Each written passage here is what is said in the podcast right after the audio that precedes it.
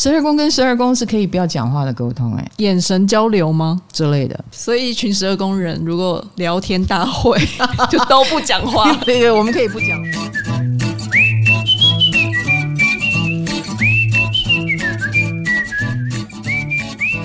欢迎今日干爹，元大证券。怎么变成你的声音？卡罗，是因为你冲过来要知道元大证券吗？对啊，因为我最近的确有点在考虑要定期定额，刚好他们就来了。OK，哎，居然不是只找股癌来找我？为为为为什么？对，是针对十二宫族群吗？因为十二宫族群可能就会觉得，是不是我没有办法投资？嗯，我钱少少的可以。吗？没关系，钱少少的，我们就用定期定额的方式。嗯、那重点是定期定额，你如果存银行，那就是那些金额。但如果我们定期定额的存股票，哎，这个就不一样了。股票涨了，我们就不得了了。对。算是长期投资理财的方式，那也针对不太会理财的人吧，应该这么说。没错，它它也适合心脏不够大颗、不用每天盯盘、紧张兮兮的人。而且为什么是低风险呢？因为你每个月丢一点点的钱买，最低一千块，而且每个月啊丢固定的钱去买同一只股票，不看价格一直买，长期下来就会平均掉你的成本。嗯，那你可以每选择了每年领股利啦、股息啦，也可以选择上涨的时候卖出赚。价差比起其他投资更能够灵活运用手上资金，因为很多人觉得买股票是不是一次就要准备十几二十万？对啊，一张不是都超贵？对，但是我们现在就是推出哈元大证券推出针对学生跟小资族，你只要一千块，哎，一千块就跟存钱一样啊！他每个月一千块就可以投资，是的，不错。嗯，也不用天天盯盘。说真的，一千。就不用盯了啦，还不是这样啦，因为它是懒人投资，就很适合我们这种上班族啊。然后我们要一直出去玩，每天要工作，我们还要谈恋爱，我们哪有时间一直盯盘呐？啊，没有。对，哦，那这个就是懒人投资法哈。那不管你每个月扣多少钱，我们现在有个定期优惠方案，单笔手续费只要铜板价就好，嗯、也不用很贵。很多人觉得玩股票门槛很高，对，所以这次元大证券就是推出这个铜板价的手续费，而且成功扣款三次，最高就可以获得七百元手续费抵用金。那申办资讯呢，可以上元大证券官网查询。不过投资还是有风险的啦，虽然是小额小额的投资，哈，风险还是在。我们会看到很多赚钱的案例，嗯、呃，我我一个朋友他就是投资三千三千三千哦，你知道。他上一次告诉我，他赚到十二万，不是存到十二万，是赚到十二万，就是卖掉了，然后赚到十二万。他当然他很幸运了，嗯、他买对了股票哦，哎，可是这个就是投资有风险，对、哎，你有赚有赔、嗯、啊，事先要先考虑手上的资金运用哦。那我们就回到十二宫吧，我看有没有退场的音乐。好。好，回来，我们回到十二宫，所以红豆又回来了。红豆你好，大家好，我是红豆。十二宫，呃，我们上一次讲了第一集，好，然后今天我们要进入我们的第二集 Part Two 了。宫位系列结束的日期越来越靠近了，我好舍不得哦。那你知道十二宫？呃，上次我们讲的是太阳、金星，嗯，还有天王星，还有天王星，有蛮多同学。啊、呃，有回馈，嗯，然后回馈的方式都是私讯，对，到底为什么没有办法公开讲？你们这些十二宫人，后来发现就是有一群人，他们就赶上去留了，哦，终于赶了，对，好啦，那可是我们十二宫居然接到叶配，你知道吗？什么叶配？元大证券。哈，叶配的部分我就不请你了，我请卡罗上来跟我叶配，好不好？好，他声音比较讨喜，不好意思，好，我走。这样很好笑。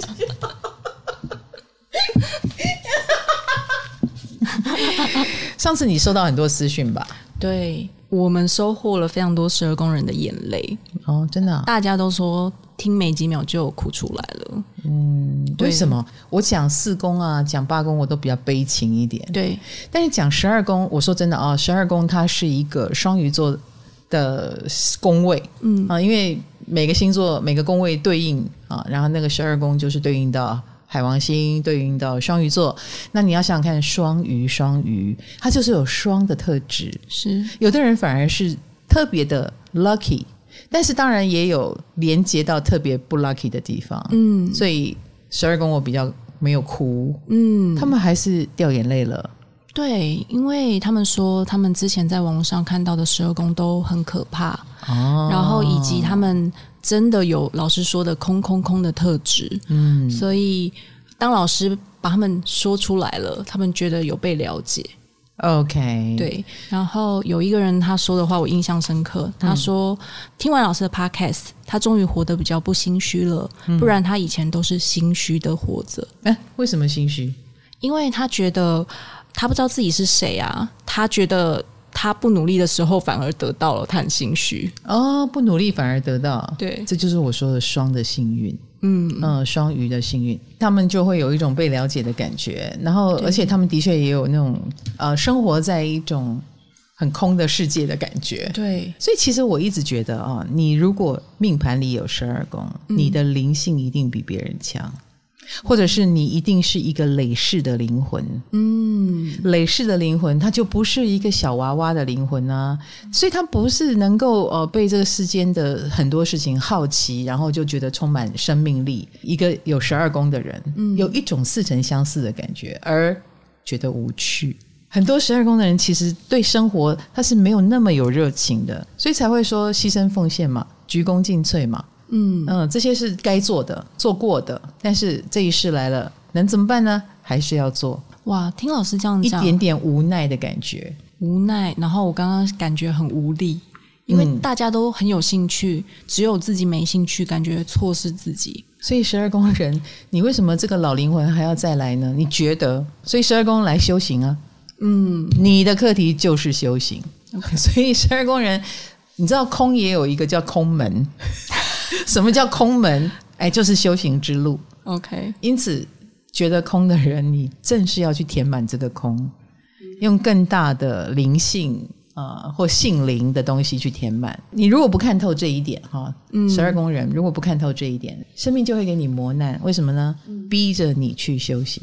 哦，还有呢，呃，上次有蛮多十二宫人分享的故事都很有趣，然后我们挑了三个，嗯嗯，对，其中有一个他四颗星在十二宫，哦，他太阳、月亮、水星跟金星在十二宫，嗯，然后他说他人生有很多的奇遇。第一个是他曾经被其他的算命老师算过，他是这辈子最后一世在地球身为人，最后一世，哎，听起来就是他已经有很多事了，对啊，对吧？就跟你讲老灵魂啊，哇，好紧张哦，最后一次身为人，然后呢？然后他说，老师说太阳十二宫就是要在迷雾中摸索，他说他超有感觉，他大学的时候他念的科系是那个学校的第一届，哦，然后他参加的社团是。第一届新创立的，所以什么都要摸索。对，然后第一间上班的公司是一个刚起步的三人公司，嗯，后来就成为接案者，没有一个是稳定的，也没有一个是有潜力可循的。对，所以他只好水母漂吧。对，就会觉得凡事还只好相信直觉，不相信直觉能怎么办呢？嗯、哦，那真的不相信直觉，就会过得比较不顺。因为有时候十二宫的课题是属于越努力，还越容易搞乱或搞砸，嗯、还不如呃相信命运的安排。OK，哎，很多事情反而它会排列顺序比你排的还要好。哎，我没有叫大家躺平、放空、摆烂，不是这个意思哦。可是我刚刚讲的，你相信命运这件事，有十二宫的人一定跟天有所连接。嗯嗯，你们一定平常就有在，比如说梦境很多啦，或者是你很知道你跟老天是怎么沟通的。他总是透过书来告诉你，还是总是透过路边的招牌，还是跳出来的简讯？Anyway。我觉得十二宫人都知道他要怎么跟天连接哦，嗯，所以你也不能乱信，你要信你心目中的那个天，好吗？所以他们也可以留意书中的一句话之类的。嗯，他也许看着看着，忽然对某一句话特别有感觉，嗯，或某一句话一直出现。好酷，超酷！欸、十二宫的人就会遇到这样的事，所以我们有请大家多给我们一些奇遇嘛。对，真的也蛮多奇遇的，对不对？然后有人分享说，他生命中有三次 对三个人在第一次见面时产生一种强烈的吸引力。嗯，他说这三个人分别是他最好的朋友、最重要的伴侣，还有最近刚认识的人。他说他最惊人的是发现三个人同月同日生。你看，而且他说他遇到这三个人的时候，都有一种电影静止场面的那种感觉。对，就忽然间觉得场面时间是静止的，然后这三个人是同年同月同日。对，然后他就吓到，他说有没有这么刚好？就这么刚好，请你把那个日期记住。那个日期对你的意义很大哦，可能某辈子某件很重要的事就是那个日期哦，我起鸡皮疙瘩了。十二宫的人生生命中的巧合都不是巧合，都不是巧合。好，还有最后还有一个天王十二宫的分享。嗯，他说我们是疯子的秘密，居然被唐老师说出来啦！你们是笑哎、欸？对，他说他们风劲很强。嗯、他之前在职场上有被主管霸凌，然后他的做法就是他去找主管的主管，叫他 fire 那个小主管霸凌他的。他的观念是我有办法跟这个讨人厌的主管一起工作啊，是他没办法跟我工作，所以要走的是他。而且他说。当他发现这种念头一旦产生，他就会变得很无敌。没错，因为他们骨子里知道自己很特别。好，我们现在来进入四颗星，好不好？今天会讲木星、水星、月亮跟海王星。首先，我们来讲木星。木星在十二宫是要生的，就好像要生哈，就是旺位。我觉得在我心目中，木星十二宫比木星一宫幸运。哇，木星一宫不是幸运，木星一宫是他非常的勇于做自己，然后你后果自负。OK，哎，你可以开快车，然后变成赛车第一名，你也可以开快车去撞墙。哦，你后果自负，好坏很两极。啊，对对对，或者是你硬要这样开车，我也拿你没办法。嗯、啊，很多木星一宫也有可能啊，我我我不是说了吗？给他一百万，他可能也不要啊。嗯，哎，他要开慢车，哦、他有他的坚持啊，他也很大胆。那木星十二宫不一样啊，木星十二宫就是他生活在一个不会让他坏到哪里去的世界，因为我刚刚讲有神佛保佑嘛，嗯，所以就好像墙壁也是软的，嗯，地板也摔不死，可以在里面尽情的测试，哎，所以你知道木星十二宫的人就会尽情的测试，有时候他们会得到比别人更多的幸运，就是以为自己可以做得到，比如说。别人都应征不上这个工作，他应征上了，原因很可能我刚刚讲了是神佛保佑的原因。比如说这个 team 正在改组，他们刚好正在斗掉某一些人，就有一个空窗期，所以你才会凭着你那么一点点的资历，你就上来了。嗯，但是木星十二宫的人可能会以为是因为我很能干而上来。哦，他们这么没有自知之明啊？有时候会啊，这样的幸运遇久了，你会不会就失去了警惕心？都会耶，你不用看红绿灯，你每次过马路都很安全。你还会看红绿灯吗？不会，你就可能忘了看。对，然后你可能觉得我不可能发生什么事情。有时候我们说木星是一个人太 lucky，然后太幸运而失去警觉性的地方。木星十二宫就要小心在这里失去警觉性。哦，哎，我觉得这是老天爷给他们的试炼呢。没错，没错。他会给你很多安全的，就是超过你能力的事情也没有关系，我不会怪你，你也不会摔死。嗯，很多人跳马跳下来颈椎着地，可能就半身不遂，可是他们不会摔到颈椎。哦，哎，他们就以为自己很 Q 弹，对，就会去做更多冒险的事，或者是更敢讲大话了。哦，哎，因为我们说潜意识，十二宫管潜意识嘛，他们潜意识很有自信。嗯，那那个自信可能就是。被老天爷宠坏来的。好了，我每次讲到木星哈，我都会讲这种很难听的话。原因就是我真的不希望你们有一天大衰特衰。明明是有一手好牌的，对，木星十二宫你是有一手好牌的。还有，当然我也不是说木星十二宫你完全就是完全的好命，那怎么可能？这个是水象宫位，好不好？嗯，我们也是有有他的考验啦。嗯，啊，命运有考验你啊。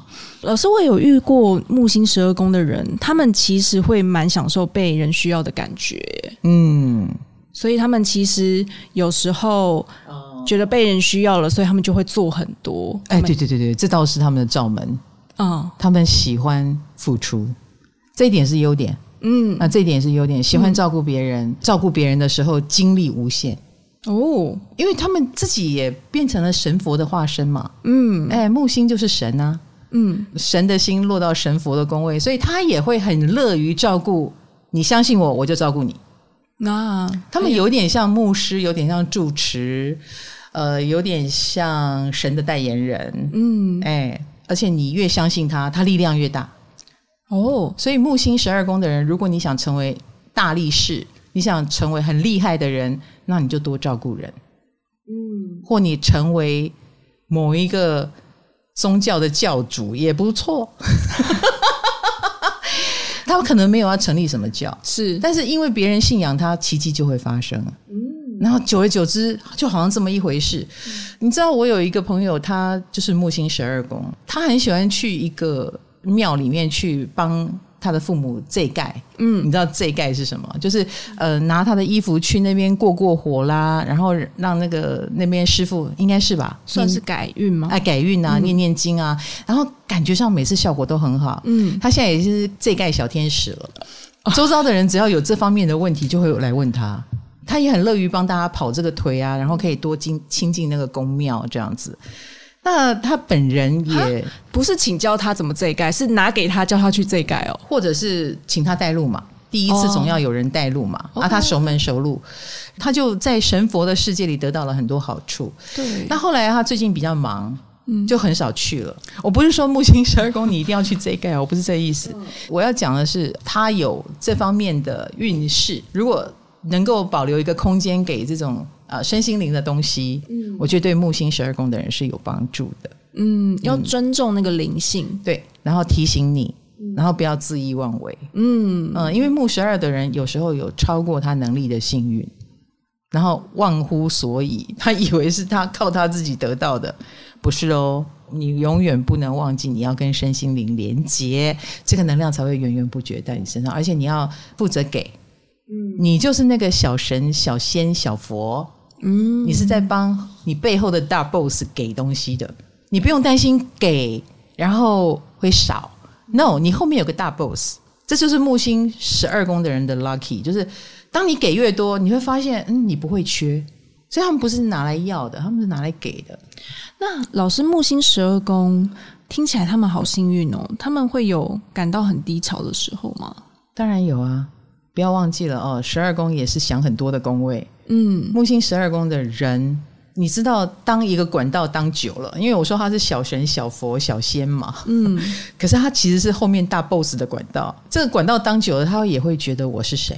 你懂我的意思？嗯、你这个二宫人一定不能理解，我，我这个四宫人也不能理解。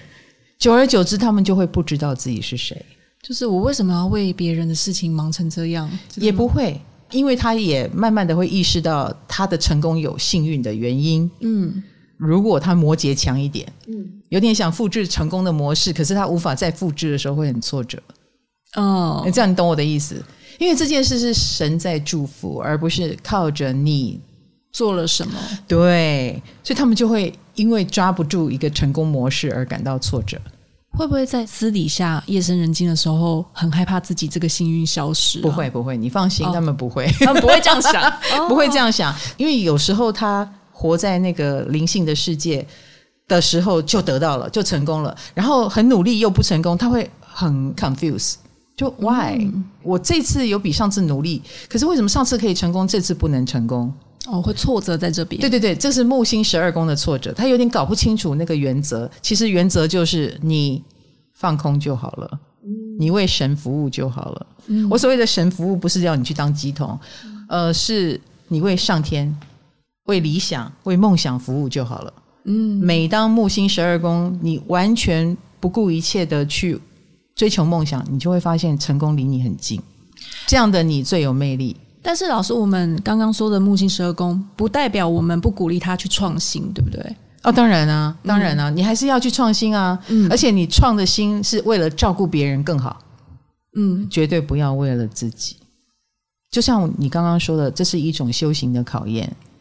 成功好大哦，所以你开始觉得我很了不起啊，哇坠落就来了。我好像懂了，其实不是不要去尝试新东西，而是做任何事情都要有谦卑的心。对，然后以及我是为了别人，然后他们只要是为了别人，或只要是为了一种慈悲心，为了帮助，他都会成功。其实听起来也蛮实际的，就是你透过帮助别人，你你才会惜福，你才不会觉得自己的幸运就是都是好的，你就会觉得哇，你跟别人相比，你得到这么多，凭什么这样？他们是木星哦，所以一旦他走对了道路，他会得到超过他该得的那么多，该得奖的也会得奖啊，嗯，呃，该拿到很大额资金的，因为金主可能很喜欢你去照顾人的这个心愿，哎，钱就给你了，嗯，你来照顾。所以木星十二宫是很能够募集到这一种能量的，所以他们是很适合做慈善工作的人，对，或发自慈善的心去做事的话，嗯，哦，我们说有幸运的一面，也有坠落的一面，嗯，就说。得到了这个幸运，那就赶快去补足啊！嗯，因为我觉得木星十二宫有时候会给人家一种气势跟样子，或带给别人一种期待。尤其是我们从木星十二宫的人身上得到什么以后，我们对他就会有期待嘛。对，我们觉得你好棒哦，你可以做更多吗？然后木星十二宫也会告诉你，愿意啊，我可以做更多。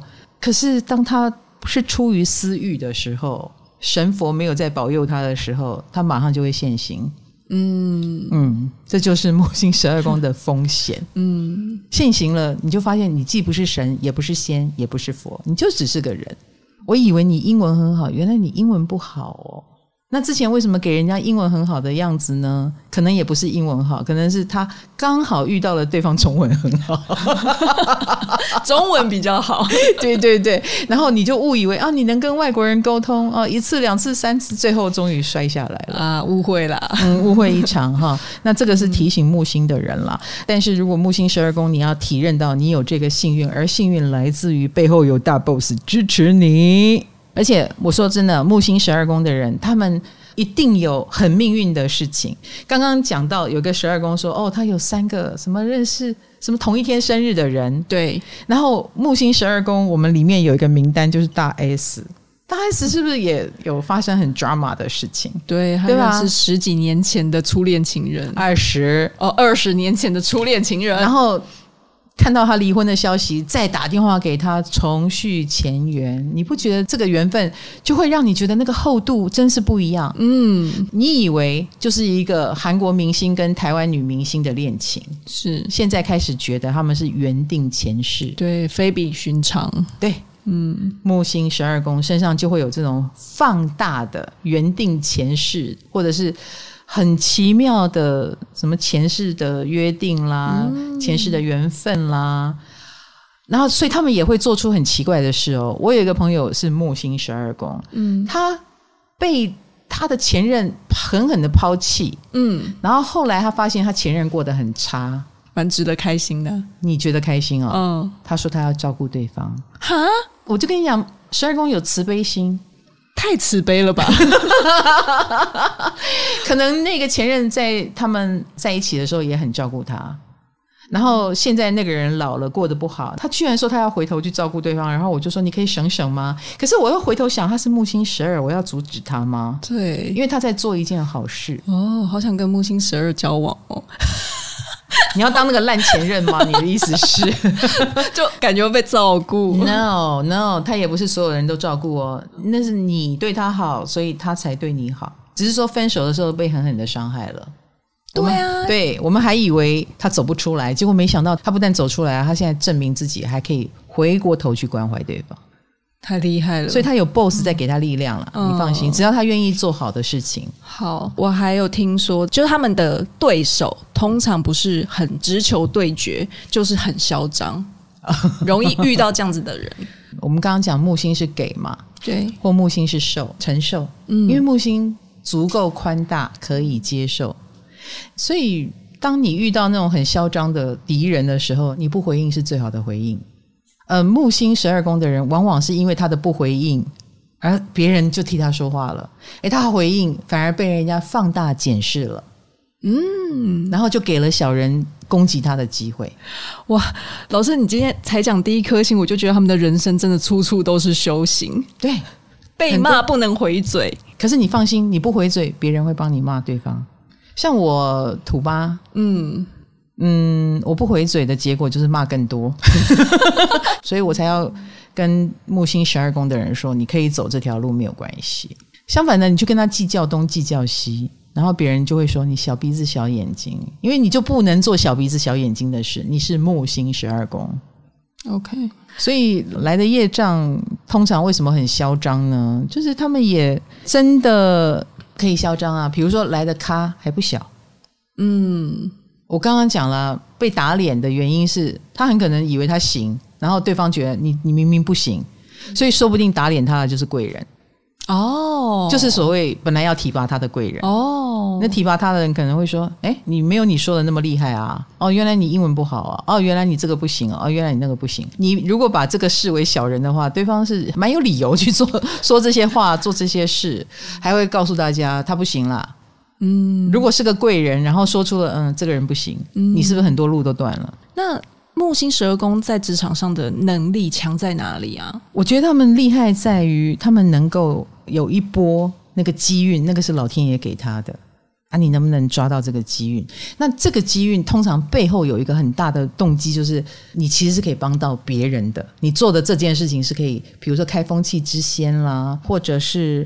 你做这件事，如果可以帮助别人身心灵上有得到平静啦，就像我刚刚讲的那个帮人家去这盖的朋友，或者是你就是从事身心灵的行业，你就是从事牧师的行业，或你就是给人力量的这种行业，哦、他的动机必须纯良，他就会成功。嗯，所以也许我不能说十二宫就要去做志工啦，但是。他在各行各业，比如说女人，我最大也是一个蛮十二宫的行业哦。哦，因为跟美有关啊。然后让你美，你可能就会开心，就会舒服。哦，那我让你美，诶，这样子的一个让你美、让你舒服、让你开心的行业，是可以帮到人的。木星十二宫的人做这件事情会成功。这样我大概比较能够连接，对，对对，不是说一定要你去什么吃素啦、宗教领域啦，不一定，只要是能让人开心、快乐、舒服的行业，木星十二宫的人去做都 OK。嗯嗯，OK。嗨，你也想做 Podcast 吗？快上 First Story，让你的节目轻松上架，无痛做 Podcast。来，那我们下一颗星水星，说真的啊、哦。水星十二宫是一个让我不是很舒服的位置，为什么？我觉得他们是人精，人精，对，他们是人精。我们常说水星命宫的人很很聪明嘛，对不对？对。但是他们是聪明他们自己的啊，嗯，就是嗯，我很会九九乘法表，我很会背书，我很会说话，他们在聪明自己的。嗯，水星十二宫不一样。对啊，他们要聪明什么？我觉得。我每次被水星十二宫的人看，我都有一种发毛的感觉。啊、我不知道他看到什么，我总觉得他可以看到里面去，看得太透。嗯，他会看到，我不知道他看到哪里去，而且他想得很远。呃，他不是水星九宫的远，他可能已经想到很多下一步。所以，其实我觉得水星十二宫的人自己脑神经应该蛮容易衰弱的，是不是？蛮步步为营？不是。不是。不是，我就说他是人精。哦，他们很有智慧吧？看得太懂了耶，有有点有点，所以所谓的智慧就是他总是能够想到别人没想到的那个层面。嗯。啊，比如说我们正在聊，哎，我们待会儿去那个地方要干嘛的时候，水星十二宫的人已经在想，去到那里以后位置要怎么分配哦，那谁买单哦，那动线怎么样？那等一下谁会来？那要不要先跟他讲？我们要不要去接他？我觉得水星十二宫的人的那个思绪就开始翻腾，所以你知道他是想得很深的人。嗯，这是第一个。第二个，呃，水星十二宫，我为什么说我被他看了会发毛？嗯，我讲某一句话，我们可能有时候那就是一句很简单的话，可是有时候有的人正在说谎也好，或正在意有所指也好，我跟你讲，水星十二宫是第一个收到的人。我觉得他们太会读心术了啦，应该这么说、嗯、啊。这些人也因为他们很敏锐，嗯，他们应该就行动也很诡异吧，很神秘吧。比如说，他已经看出这个场子是怎样的一个场子，嗯，他事先就可能回避掉了。哎，比如说，哦，这里好像这个人来者不善，他就回避掉。所以旁边的人是不知道他为什么要这样做的。哦，嗯，你为什么神秘消失？哎，你你在躲什么？或者你怎么就不见了？因为他可能感知到不对劲。哦，哎，他就是感知能力比别人强一点。嗯，他就会知道你在说什么。他天线很敏锐，对，他天线很敏锐，他可以知道说你说这话的时候你在焦虑，所以他可能直接问你说：“所以你焦虑什么？”哎呦，如果他在跟你，他愿意跟你交谈的话，水星十二宫通常也不见得什么话都会说出来。但他如果跟你说出来，表示他跟你很熟，嗯，那你就会知道他知道了。这会让人觉得他也太聪明了吧？对，除非跟他很要好，不然会怕，会怕吧？对不对？对，那更不要说，我常常看到水星十二宫的人嘴角的一抹微笑，就是他听懂了，他又不说出来，然后我也懂，我就觉得很可怕，因为我也有十二宫。等一下就会讲到我的十二宫，我是月亮。所以你知道十二宫跟十二宫是可以不要讲话的沟通，哎，眼神交流吗之类的，或者是我的鸡皮疙瘩代表了一切。所以一群十二宫人如果聊天大会 就都不讲话，对对，我们可以不讲话，全部用眼神交汇。我们可以用气场、能量，反正我知道你在说什么。所以你看，刚刚讲木星十二的比木星一宫幸运，水星十二比水星一宫聪明。对，我发现十二宫能力真的很好哎，是啊是啊，所以请不要小看我们十二宫哈。好，好像在讲好消息。对，没有十二宫的超能力的背后，十二宫是有超能力的。嗯嗯，好，我们超能力的背后就是我们也很衰了。十二宫吗？还是十二宫？十二宫，所以水星在这里也很衰啊。嗯，来，你去问所有水星十二宫哪个不衰？上天给他这样的聪明，就是要让他扛比别人更多的责任。哦，而且我认识的水星十二宫又很逞强，不爱把苦说出来。他们是强的，水星十二宫人是强的，所以他们一定生在一个弱的家里，需要他强，照顾所有人。照顾是来自于十二宫，呃，也来自于他就是最聪明的那一个，而且。因为是水星，十二宫是业障嘛，嗯，他们要小心，他们的兄弟姐妹可能是拖累他们的人，不是说命定的啊、哦，有些或者是你的朋友、同学之类的。当然，十二宫也有很棒的一面，对不对？嗯、我们刚刚讲他是双鱼所掌管的宫位，所以也有让他很开心、很棒，提升他的兄弟姐妹，也有拖累他的，都有可能，啊，都有可能。所以不能只讲拖累的部分，哈。对，但我觉得他们最让我觉得需要被疗愈的地方是，他们好像都把苦闷在心里面，哎，不说就什么都不说。没错，因为他内在思考细腻丰富嘛，而且他觉得说出来会惹麻烦。你如果说出来会惹麻烦，你会说吗？为什么会惹麻烦啊？他就觉得很麻烦了，不是惹麻烦，是很麻烦。比如说，我很难跟你解释。我很难跟你解释我为什么已经想到这里来了，嗯，而且我的预言是准的，但是我就知道是准的。那与其让你觉得我是神经病，让你觉得我是预言家，嗯、呃，我没有这个意思，那我就不说，反正我看在眼里。哇！但他们不把他们的辛苦说出来，我们都不会知道他这么苦，诶，就没有人可以体谅他了。嗯，也没有苦，也不到苦。我觉得他们很清楚自己的命运。他是可以理智的去面对这件事情的人，就是，呃，如果这个家需要他扛起来，那就扛吧。哦，好有责任感哦。嗯，再来就是怎么样扛，他就用他的水星来帮忙他做这件事情。水星十二宫的人，他能够做出正常人用那个电脑去做出的决策还好的决策。你懂我的意思？嗯，我们以为我们很聪明，我们已经做得够对了。水星十二宫会告诉你不对。他就是可以侦测到那个即将要来的风口啦，这个一定会对啦，这种看不见的东西。哇，嗯，水星能看到看不见的东西，嗅得到趋势，是的，是的，所以他就会做出正常人听了会瞠目结舌的决定，然后事后证明他是对的。所以如果他想要让自己的收入三级跳，是很容易的事情。哦，嗯，能力好强哦，他能力很强，嗯，但是他会很厉害吗？不一定。他更喜欢牺牲奉献，他更喜欢躲在幕后，他更喜欢照顾跟服务别人，用他这个能力，嗯，所以他用来还债很厉害，用来赚钱就可能就不厉害了，因为他没有那么强的欲望要为自己做什么。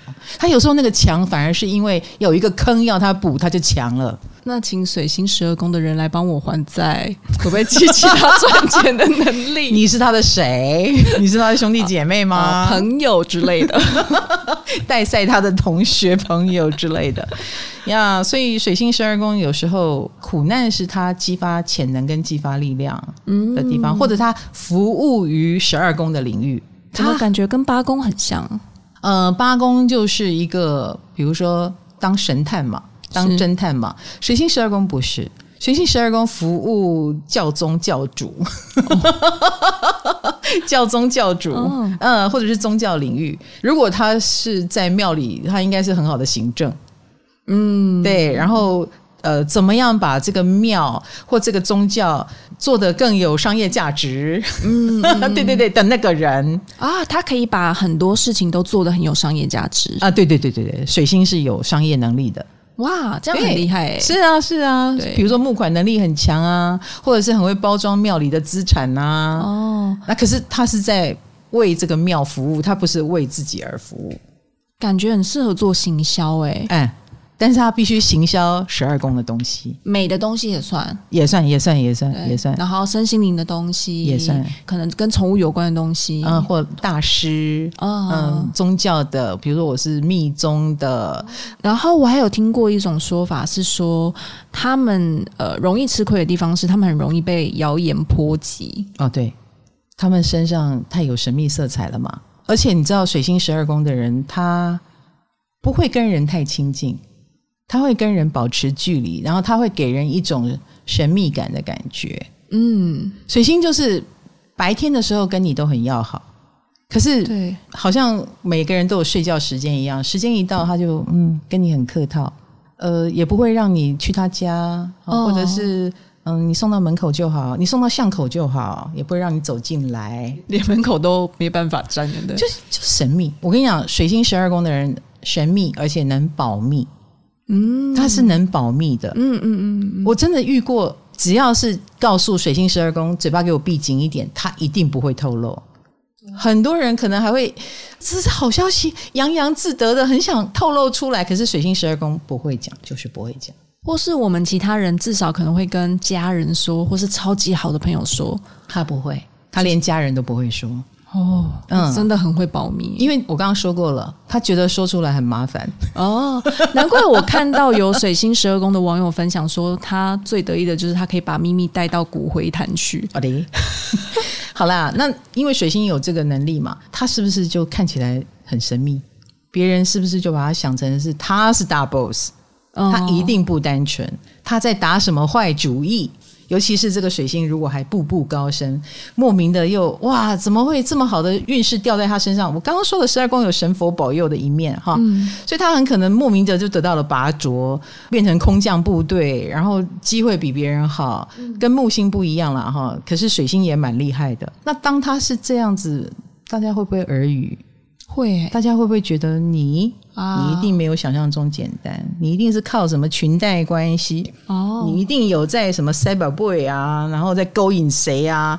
所以他们很容易谣言缠身啊，是这样来的啊。然后水星十二宫有点辛苦的是，他讲了也没有人会信，因为你等到你来讲，都是很后面的事了。对啊，而且很衰耶，代表他们其实是靠实力向上爬，但没有人相信。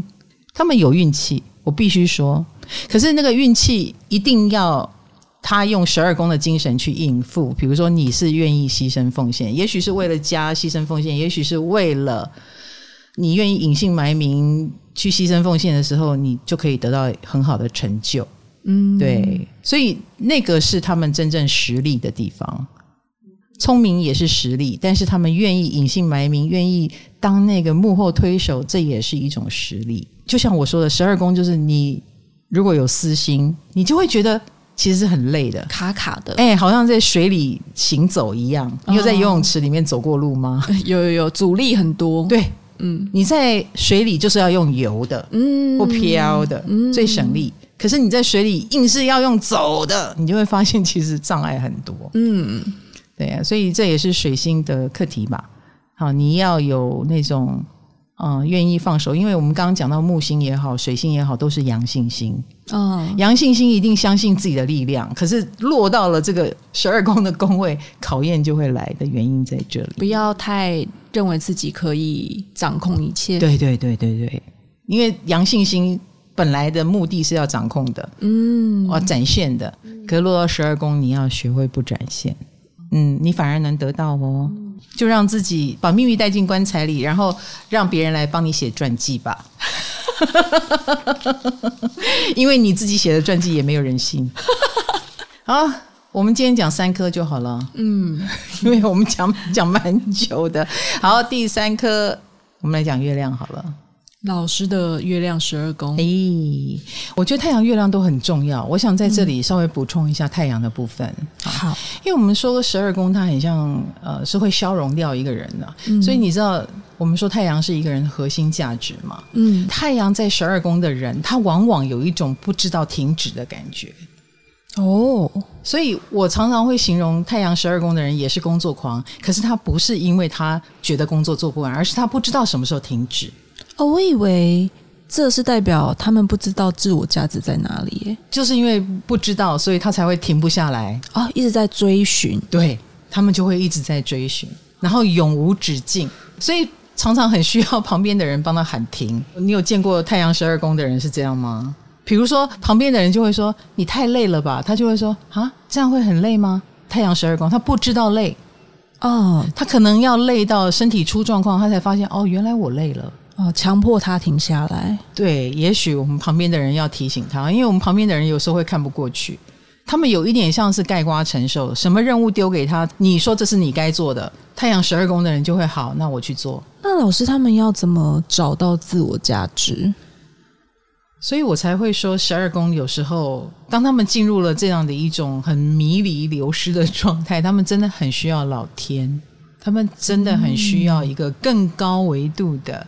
思考或看事情的方式，把自己的命运交托给老天，然后他们可能不太能够自我感知很多事，但是他们能够接受到上天的讯息，或他们能够感受到那个命运的力量。他们面对很多事都带有一种使命感，就是既然这是我的使命，那我就做了吧，这就是我该做的。所以他不太会抱怨，这也是我蛮心疼十二宫的原因。嗯嗯，所以太阳十二宫还是有机会成功吗？当然呢。一个不会停下来的人，你觉得他会不成功吗？不知道是不是会抓到他想要的成功？对，这一点是我比较担心的。嗯，对，因为我我我我刚刚又划了一下，有很多新在十二宫的一个同学留言，他说他想要重新投胎，因为要被 网络上的十二宫文字吓到了。老师，哦，不要怕，不要怕。所以我们来补充一下，我刚刚不是提到说，呃，他们的。太阳有跟没有一样，对，老公有跟没有一样。哎、啊，我这样讲，啊，好恐怖！哦代表他们不要担心，他们会嫁到不负责任的人吗？不不不，不代表你们遇人不淑，不代表哈，这个是会有一个状况。比如说，我就认识到他们的婚姻很好啊，到现在都还在一起哈。哦，很多人还离了婚嘞，他们都还在一起。可是呢，比如说她老公就是个外国人，哦，那在台湾就必须要被他照顾多一点。嗯，哎，肯定是这样子的。所以，倘若你认为说啊，有了老公我会不会轻松点？然后他没有很轻松，就会有一种有跟没有一样，跟我们传统意义上认为啊，一加一会大于二，没有。也许这样的状况，呃，是太阳十二宫的人会遇到，或者是类似了哦。这个太阳十二宫也意味你的另一半他也是。有他自己的命运，哎、嗯，那你会比较体谅他，比较体贴的那一个，对，那就没有关系，哎，我可以慢慢等待你。哎，那听起来他们他们其实是比较棒的那一个，哎，而且感觉这样子对方是离不开他们的。这是为什么他们想重新投胎啊？因为他们比较棒，他们就很累，真的 超累。好，那回到我们月亮十二宫哈，嗯，其实把十二宫当成没有。当成消融的地方，那月亮十二宫的人就会不太能够感知到自己的情绪。哦，为什么这样说？其实我们情绪很多，但是我们不知道我们的情绪来了。嗯、比如说，我不知道我正在生气，我不知道我正在受不了啊！哎，当下生气不会知道自己。我可以告诉你哦，我就是一个月亮十二宫嘛。对，老师是。我常常是回到家以后越想越生气，夜深人静啊。对，我才发现。这个人讲这个话，我其实很抓狂，我其实很受不了这一类的。嗯，然后以及我的那种情绪，当下我不知道，嗯，可是情绪是有杀伤力的呀。是，所以他有时候我是透过，哎，我怎么就大吃大喝起来了？嗯我怎么三更半夜，我明知不可为，我还是把那个巧克力拿来啃两口。我那个时候才发现，哎，不对劲，我也不饿啊，我这样做一定有原因。嗯啊，就是那个月十二宫的情绪促使我们去做这样的事情，所以我们当下对自己的情绪是不够敏感的。可是不好意思，月亮怎么可能不敏感呢？嗯，所以我们其实是有很多很多的翻涌，所以很多月亮十二宫的人，我们。的情绪是也在不自觉当中发泄出来，所以早年月十二的人一定给人情绪化的感觉啊，而且月亮十二宫的人会说我没有，因为你们是在 A 点生气，但你们在 B 点才发出来，嗯，这一类的，所以十二的那种迷离跟十二宫的消失，会使我们月亮十二宫的人常常坐着，比如说你很紧张，别人都发现了，你自己没发现；你情绪不好，别人都发现了。你自己没发现，然后透过别人说你是不是情绪不好？月十二的人还会说啊，有吗？我有吗？啊，哎，常常是这样子，透过别人来感觉，所以十二宫常常是透过别人来感觉到，然后等到他怎么了，他才发现哦，原来我会紧张，我就是这样子。嗯，我常常以为我不紧张，是。我可以接很多很大的任务，然后我也觉得有什么大不了，看起来都很轻松。哎，我有很多乐观的心，我就觉得我应该办得到。结果前一天我失眠了，每次到活动的前一天晚上，嗯，那那个失眠是哦，怎么样都睡不着。明天明明要美美的，一定要睡饱一点，但是我就是睡不着，我就是睡不着，然后我一定会很丑的出现。的那个时候，我才知道原来我会紧张。我、哦、那也太晚才知道了，真的，原来我很没有安全感。嗯，因为我们情绪都来自于不安全感。然后我对于这个会让我不安全，那个会让我不安全，因为我们习惯盖瓜承受。是十二宫的人都是盖瓜承受，然后也习惯照顾别人。可是往往我们最没有照顾的就是自己。我们明明觉得这里不对劲，但是我们没有说出来。而且老师，你看起来太轻松了，我们旁边的人也会觉得哦，那应该没有什么大不了的。所以啊，月十二的人都是在大崩溃的时候，别人才知道。然后，然后月十二的人就会被传出好情绪化的一个人哦，好可怕哦！这么小的事情干嘛发脾气？对，抓狂成这样，好可怕！情绪这么大干嘛呀？嘿，可是其实殊不知那是他已经被压垮了的情况，然后他前面也已经忍了很多他不能忍的。哇，这边听起来又很心疼。那老师，月亮十二宫的人要怎么安放的他这些情绪呢？那还是一样啊。为什么说十二宫很有佛缘？你最安全的情况就是交给老天。嗯，你月亮十二宫的人一旦认为老天爷有在照顾他，他就安心了，他就可以永远的相信我是被照顾的。我也是因为这样而开始舒服很多，嗯，安心很多。那老师，有些人他可能真的没有宗教的信仰，他如果是静坐呢？就静坐，然后当然当然跟天有连线了。嗯，我们说九宫跟天有一根天线，你会收到外星的讯息或天的讯息，对，灵感。十二宫呢是你要相信，你要相信神。呃，有有一点鸡皮疙瘩又来了。对，嗯，你有相信，你就会有力量。嗯。有相信就会被接住，哎，对，就像我们刚刚讲，太阳不懂得爱自己，然后月亮十二宫是不懂得保护自己。可是当我们相信了老天爷是大 boss 以后，我们就有源源不绝的自我，我们有源源不绝保护别人的能力。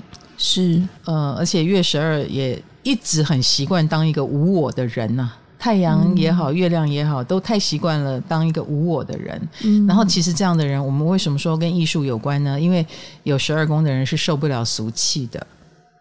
哦，他们是某个程度比别人更有灵性的人。嗯，不要告诉你们说做这个可以赚大钱哦，这个你们未必会去。对，嗯，可是可能他会出于呃，因为怜悯了谁，大爱了什么，哎，他去、嗯、他去做，他更有力量。所以为什么说十二宫的人？也会跟心灵的东西、跟艺术的东西比较相关，他们通常也非常有这方面的天分。我常常说，月亮就是你住在这里，对，你住在哪里？月亮六宫住在工作里，嗯，然后月亮八宫住在八宫里，月亮九宫住在九宫里，嗯，月亮十二宫住在梦里啊。我 这么浪漫吗？呃，红豆，你离我那么近，你觉得我有住在梦里吗？嗯，好，没有。我刚应该是被卡罗附身了吧？呃，有点像加这个议题，因为月亮，我觉得它是一颗蛮有趣的星。嗯，它跟我们前面的水星啊、木星啦、啊、这种阳性星不太一样哦。月亮更牵涉到比较深层的，我们说内在。那它又是很务实的，比如说跟妈妈有关的事情啊，然后你生命中的母亲啊，你生命中的，所以你知道月亮十二宫的人一定跟妈妈的缘很深。啊，好缘或孽缘再说，但是深是一定的，嗯。嗯，然后月亮十二宫的人一定也会被他的原生家庭的影响是非常深远的，那跟四宫的影响不一样。哦，不一样在哪里？呃，四宫比较像是安全感的议题嘛，对，嗯，所以什么星落到四宫，他就用那颗星去感受到那个安全感的议题，嗯。可是月亮在十二宫，我觉得十二宫还有一个概念啊，就是你落到这里，就是有这颗星跟没这颗星一样，嗯，你要这样去想事情，这就是一个 keyword，有水星跟没水星一样，所以水星在十二宫的人会保密嘛。所以月亮十二宫有这个妈妈跟没呃没有有这个家跟没这个家一样，说不定，或者是不能说他没有家，嗯，而是他会被家捆绑，或者他会你要说恋家也可以啊。我说过十二宫有禁锢感，我们会被这个家禁锢，嗯，比如说我就算我的事业成功，我的家人从来不对我要求什么，是，但我还是会回头很自动的。去回归到我的家族，买回老家，买回老家，这个都没有人要求我，但我很自动的去做。你不觉得这就是一种已经被禁锢了？我我不做这件事情，我没有办法往下走。我就算再有钱，我也买不，我也不能为我自己买更好的房子。我除非先满足了我的家族需要。哦，所以月亮十二宫的人，这个家的议题是：我不绑你，但你会被我绑。嗯，那更不要说有的人月亮十二宫，家人就是你的小人呢、啊。有的人是这样哦，哎、嗯，十二宫是小人嘛，是。他也许真的来绑你。比较不幸的话，哎，我是信的哦，嗯、但是我遇过一个月亮十二宫，他很不幸，他是一个畅销作家。哦，然后他每一次拿到版税啊，他是都是一两百万的那一种。很多哎、欸，二十年前，二十年前大家都看书啊，没有人看手机、嗯、哦，好好赚哦。他是畅销作家，OK。然后他的家人就会在那个时候说：“我们要换房子了，你有钱吗？可以先给我们用一下吗？”可以拒绝啊，他没有办法拒绝。月亮十二宫没有办法拒绝。哈，我要看我女儿的命盘。你希望有这样的女儿是吗？不要这样，我好想要跟十二宫的人亲近哦。可是你知道，这会让月亮十二宫的人非常没有安全感。我告诉你哦，我就是因为我的家人不会这样对我，所以我是一个有安全感的孩子。嗯嗯，我太阳也在四宫啦，我也会告诉我的家人，就是你们要怎么对待我。哦，那我说的这个人他不是，所以他就被这样子默默承受。哎，对，他就被勒索了，他就随便结了一个婚。哈，他会用这种方法，因为嫁出去的女儿泼出去的水，嗯，那他就会告诉你，你不能再跟我要钱了。然后你知道，就嫁到一个好烂的老公，也是要他一直付出、一直付出的那一种。哦，逃到另一个地方，对，还是要付出啊？没有错，没有错。月亮十二宫是这样子。你很有感觉吗？你在想哭，想哭。嗯，不不不，我我很不希望让所有人觉得说，哦，月亮十二宫真倒霉。我觉得月亮十二宫，我就是嘛，我就是。是。我们要懂得自我保护，因为月亮就是保护议题。嗯。我们在十二宫的世界如何自我保护呢？那很简单嘛，所以我告诉你哦，月亮十二宫的人就必须活在性灵里。这个是唯一能保护我们的东西，就是我要了解宇宙的奥秘。所以月亮十二宫的人不信教则已，一信就很虔诚，嗯，信到甚至于想要去盖庙的程度，哇，这才有安全感嘛，嗯，哎，我我要掌控这个宗教哈，或者是像我我就会去学占星。然后我每天活在占星里，我怎么活呢？我每天都会打开星盘来看，现在什么星到我的哪里，哦，然后去对照我的行程表。我要每天做到这件事，我才安心。所以其实身心灵的东西是会让月亮十二宫的人安心的，嗯，否则的话，我们会觉得自己在茫茫人海，在茫茫的命运之海里面，然后你生给我这样的命运，我该怎么面对呀？我不知道。但因为我是月亮十二宫旁边的人，所以我也可以想象，在这些人的心目中，月亮十二宫有多厉害。嗯，应该这么说，我们月亮十二宫的人是一个太没有安全感，以至于他有可能变成怪兽。月亮十二宫的人吗？是，是，所以他只能往前奔跑啊，嗯，永远没有停止的一天。啊，好累，不知道哪一天。到什么程度？比如说，哦，赚多少钱是可以退休？嗯、可能月亮十二宫的人没有这个概念吧？可能有时候钱左手进右手出，以至于他觉得自己不能停，没有办法停。一停下来，他可能会恐慌。嗯嗯，然后就。不知道自己在干嘛，可是其实月亮十二宫的人很需要放空。我说真的，所以有一阵子自我禁锢是一定的。比如说，他如果有能力的话，可能就会想要把自己关在一个很舒服的地方，什么都不做吧。月亮十二宫的人度假一定什么都不做。那可以把你们 WiFi 断掉吗？不可以。我觉得这已经是现代人上瘾症的问题了，就好像你不能断了我的饮食是一样的。好好哦，哎、欸，我的月亮十二宫真的耶，嗯，我觉得那也是我的安全感。嗯，比如说我冰箱都塞满满的，对，所以月十二的人要小心囤积症，嗯，因为他的安全感不知从何而来，或他平常都在照顾别人，忘了照顾自己，他是会有囤积症的。对，老师的冰箱跟。零食柜根本就是个小全联，明明楼下就有全联，明明楼下就有超商，但是我还是会买几包乖乖放在那里。没有啦，开玩笑，就是的确是这样子哎、欸，嗯，而且会有一种呃恋旧。我用月亮十二宫的现身说法来说好了，嗯，我没有办法丢掉那些老东西或旧东西，我觉得丢掉就不见了，嗯，怎么可以不见了呢？所以所有的笔记本我都想留下来，所有的课本我都想留下来。我对于那个可以把那个东西丢掉的人，我万分的佩服。你知道我的月亮十二宫做不到，对，因为那个东西一旦丢掉就是没有了。老师甚至有一个杯子，我记得是不小心摔破了一个口，嗯，一般人是会丢掉，老师不但没丢掉，还每天拿它喝水，然后对他说：“对不起，我把你摔破。”对对对。我有不当的同情心。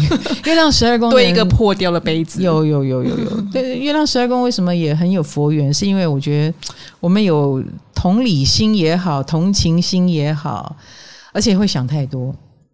嗯，你可以想象，如果十二宫是一个人的潜意识，然后我的潜意识里面是敏感的月亮，所以我们也会不自觉的想要照顾很多人。啊、哦，对，我觉得月亮十二宫给我的感觉是在一个场所里面，他们就会去照顾那个最安静，然后或是最受伤的人，最受伤。对，会，我反而会觉得，哎，他是有故事的人。对，然后其他那个老师，我过得很不好，我就觉得你其实过得很好吧。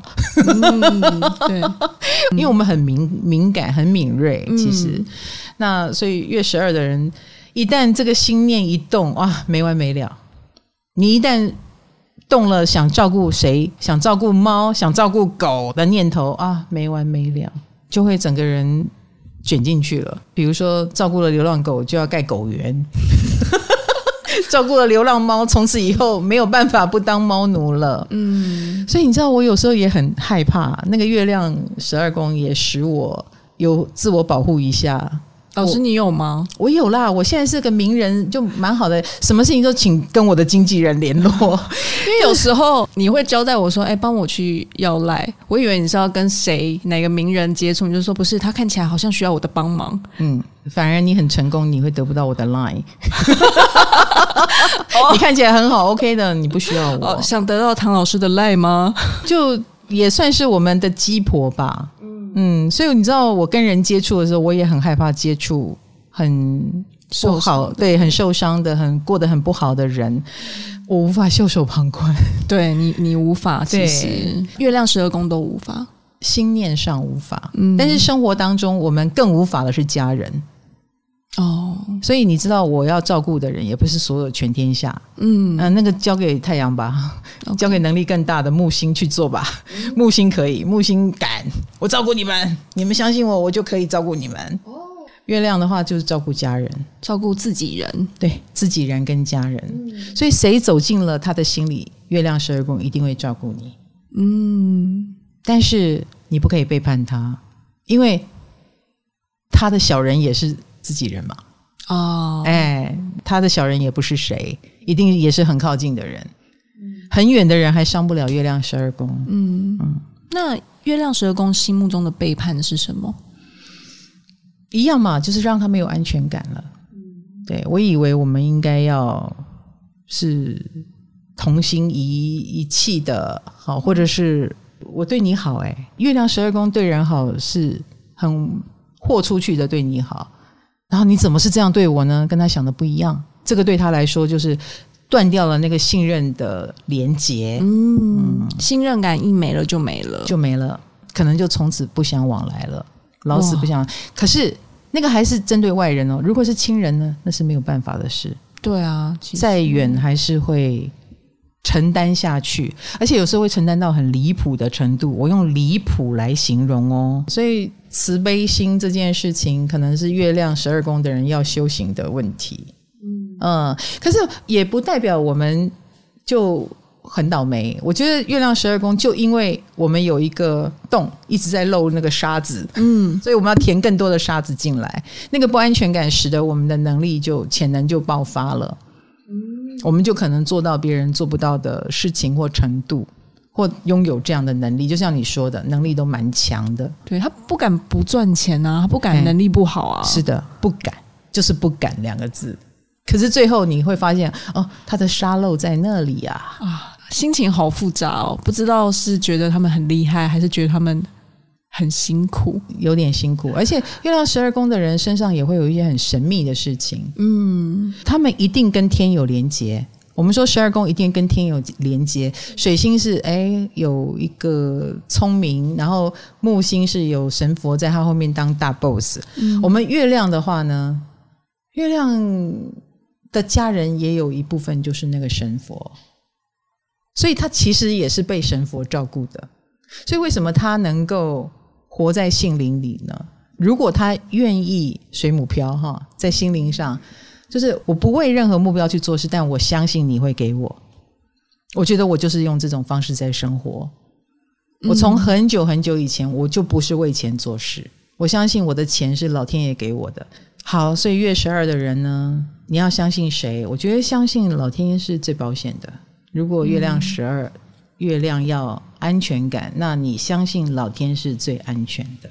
你相信心灵是最安全的。嗯嗯，相信自己。